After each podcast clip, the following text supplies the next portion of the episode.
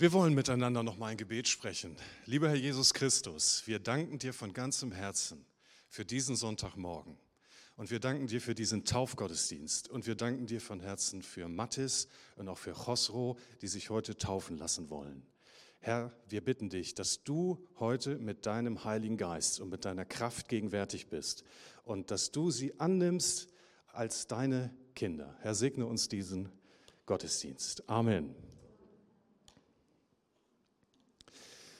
Signiert von Gott. Stellt euch für den Moment vor, ihr kramt auf eurem Dachboden rum und dabei fällt euch so ein altes Schätzchen eurer Großeltern in die Hände. Vielleicht ein Ölgemälde, Ölgemälde oder irgendeine Zeichnung. Und ihr fragt euch jetzt, könnte das was Wertvolles sein? Das Problem ist, ihr findet aber keine Signatur darunter. Ihr wisst also nicht, wer dieses Bild gemalt oder gezeichnet hat. Und dann kommt so richtig die Bares für Rares Stimmung in euch auf. Wer von euch kennt Bares für Rares? Es sind ja doch einige. Ne? Also dort wird von Fachleuten beurteilt, ob ein, ob ein alter Gegenstand noch einen, über einen gewissen Wert verfügt. Wenn ihr nun nicht nach Köln fahren wollt, könnt ihr auch auf die Seite kunstgratisforum.de gehen, denn dort werdet ihr verbunden mit Fachleuten, die euch helfen können, dieses Kunstwerk zu beurteilen. Denn die Seite beschäftigt sich mit Bildern und Kunstwerken, wo man nicht mehr sagen kann, wer es gemalt hat. Das fand ich sehr schön auf dieser Seite. Hat ein ähm, Besucher Folgendes geschrieben. Hab das Ding geerbt, soll wertvoll sein, hab nur Ärger damit. Was ist es denn nun? So kann es einem gehen, wenn man etwas vermeintlich Wertvolles auf dem Dachboden findet. Wisst ihr, das ist unser Thema heute Morgen, mit dem wir uns beschäftigen, auch als Menschen. Man kann uns ja eigentlich auch mit Kunstwerken vergleichen. Wir sind etwas Außerordentliches. Wir spüren, dass wir besonders sind und wir wissen doch nicht, wer uns geschaffen hat. Wir werden hineingeworfen in dieses Leben und wir verfügen über so viel mehr, als es die anderen Kreaturen der Schöpfung verfügen. Wir sind in der Lage, wunderschöne Kunstwerke zu erschaffen. Wir sind in der Lage, in die Prinzipien der Physik einzusteigen und die, die, die Welt und, und ihr System zu verstehen. Was können wir nicht alles? Was ist nicht alles für uns möglich? Und trotzdem sind wir oft einsam und wissen nicht, woher wir kommen. Und so ein bisschen hat mich dieser Satz angesprochen, jetzt habe ich nur Ärger mit dem Ding, bei uns ist es manchmal genauso, wenn wir als Menschen unterwegs sind, dass wir so viel Ärger mit uns und mit dieser Welt und mit unserem Leben haben und wir spüren, wir kommen alleine nicht weiter. Wer sind wir denn nun wirklich? Wo kommen wir her? Zufall? Oder steckt doch ein Gott dahinter, steckt eine ordnende Hand dahinter?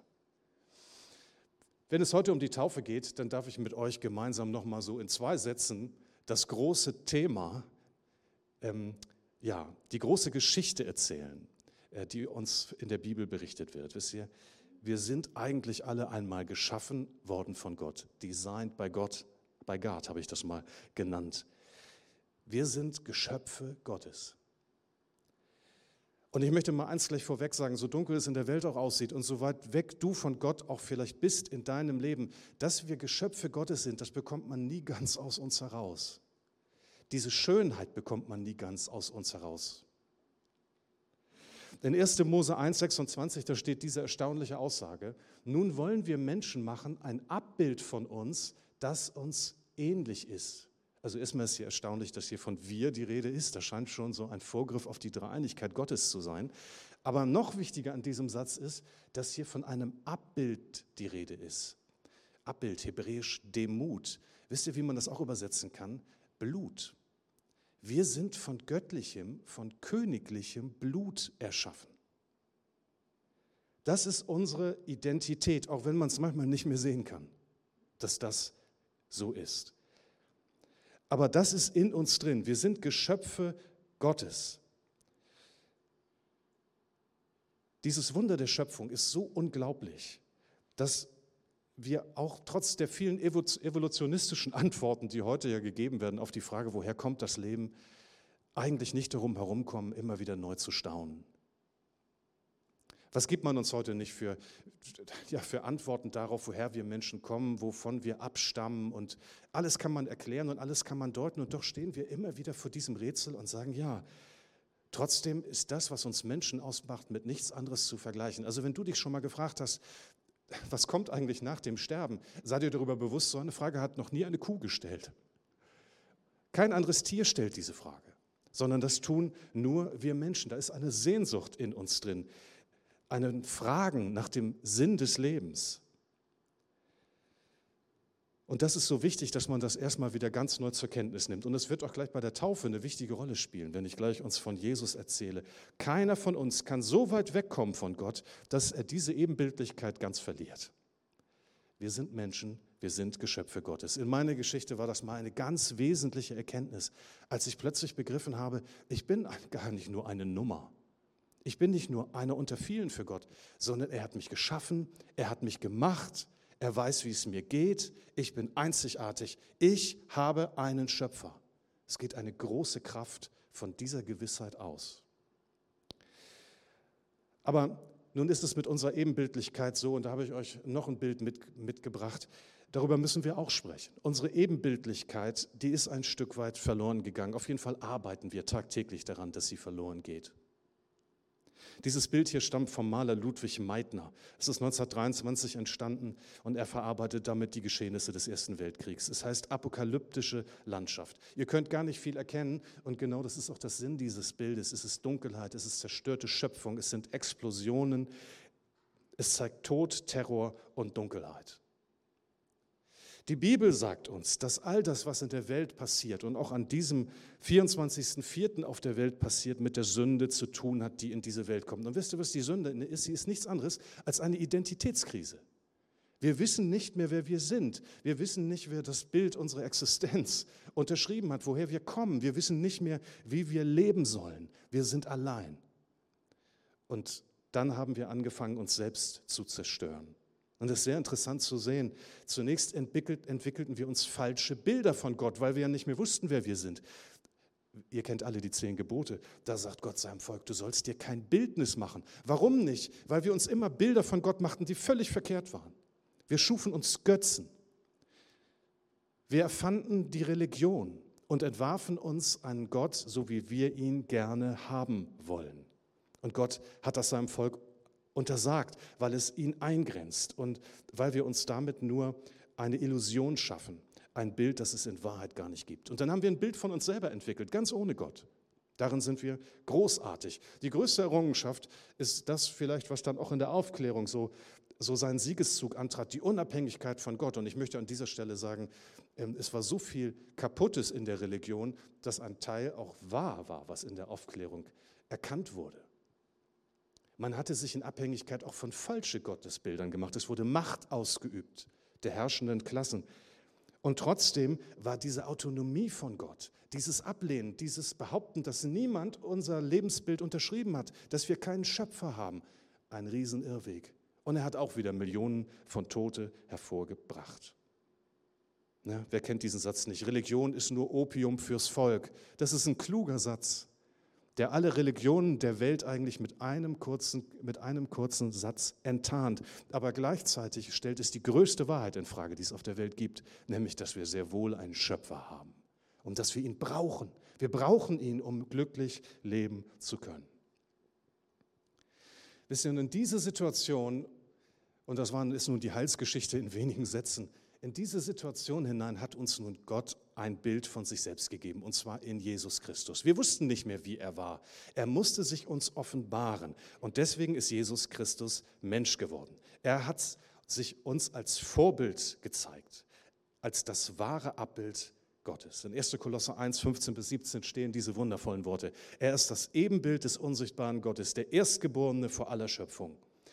Er kam auf diese Welt als Gott selbst um uns ein Bild davon zu geben, wer Gott wirklich ist und was Gott wirklich will. Jesus ist der Maler und er ist das Bild in einer Person. Habt ihr euch das schon mal klar gemacht? Also er ist unser Schöpfer, aber er ist gleichzeitig Teil dieser Geschichte geworden, Teil dieses Bildes, dieses Motivs geworden. Jesus ist eigentlich ein Selbstporträt Gottes. Da habe ich sofort an diesen Herrn hier gedacht.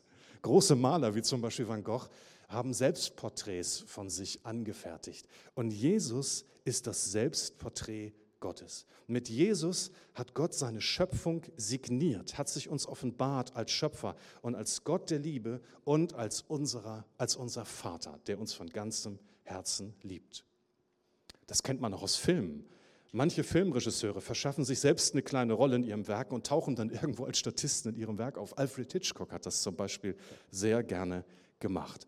Und so war es auch mit Jesus. Er übernahm eine kleine, unscheinbare Rolle, über die die Welt eigentlich gelacht hat. Die, auch die meisten haben es gar nicht wahrgenommen. Dieser komische Wanderprediger da in Galiläa. Aber er war der Sohn Gottes. Und wenn wir auf ihn schauen, sehen wir, wie Gott ist. Jesus hat mal eine Predigt gehalten und seine Jünger haben ihm sehr genau zugehört. Und Jesus hat vom Reich Gottes gesprochen und irgendwann war da ein Jünger, dem riss der, riss der Geduldsfaden, das war Philippus. Und dann hat Philippus dazwischen gerufen, hat er gesagt, Herr, zeig uns den Vater. Ich interpretiere das mal so, er hat gesagt, Jesus kommt zum Punkt. Wir wollen Machttaten Gottes sehen, wir wollen wissen, wer Gott wirklich ist. Und dann hat Jesus zu ihm gesagt, Philippus, so lange bin ich bei euch und du kennst mich nicht. Ich bin das Angesicht, das Abbild des Vaters. Wer mich ansieht, der sieht den Vater.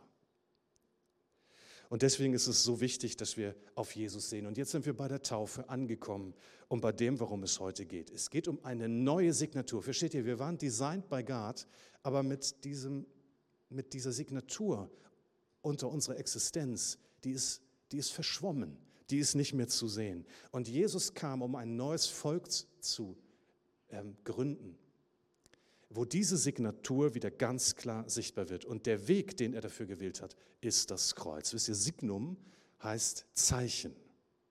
Wenn wir heute taufen, dann geht es darum, dass Gott seine Signatur unter euer Leben setzt.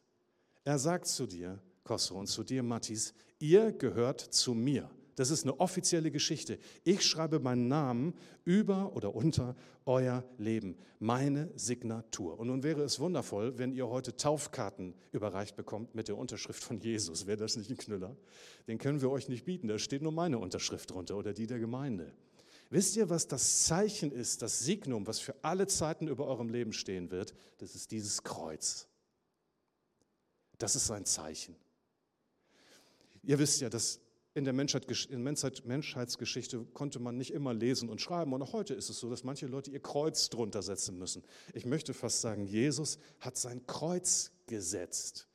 Und das ist mehr als eine Unterschrift. Er hat sein ganzes Leben für euch gegeben. Er ist für euch in den Tod gegangen. Er ist für eure Schuld am Kreuz von Golgatha gestorben. Und diese völlige Hingabe, die wird symbolisiert vom Kreuz. Es heißt in Kolosser 2, Vers 14, er hat den Schuldbrief getilgt, der mit seinen Forderungen gegen uns war. Und er hat ihn aufgehoben und an das Kreuz geheftet. Alles, was an Schuld in eurem Leben ist, und zwar das in der Vergangenheit, das heute und auch die Schuld morgen, wird gleich hier mit euch ins Wasser gehen.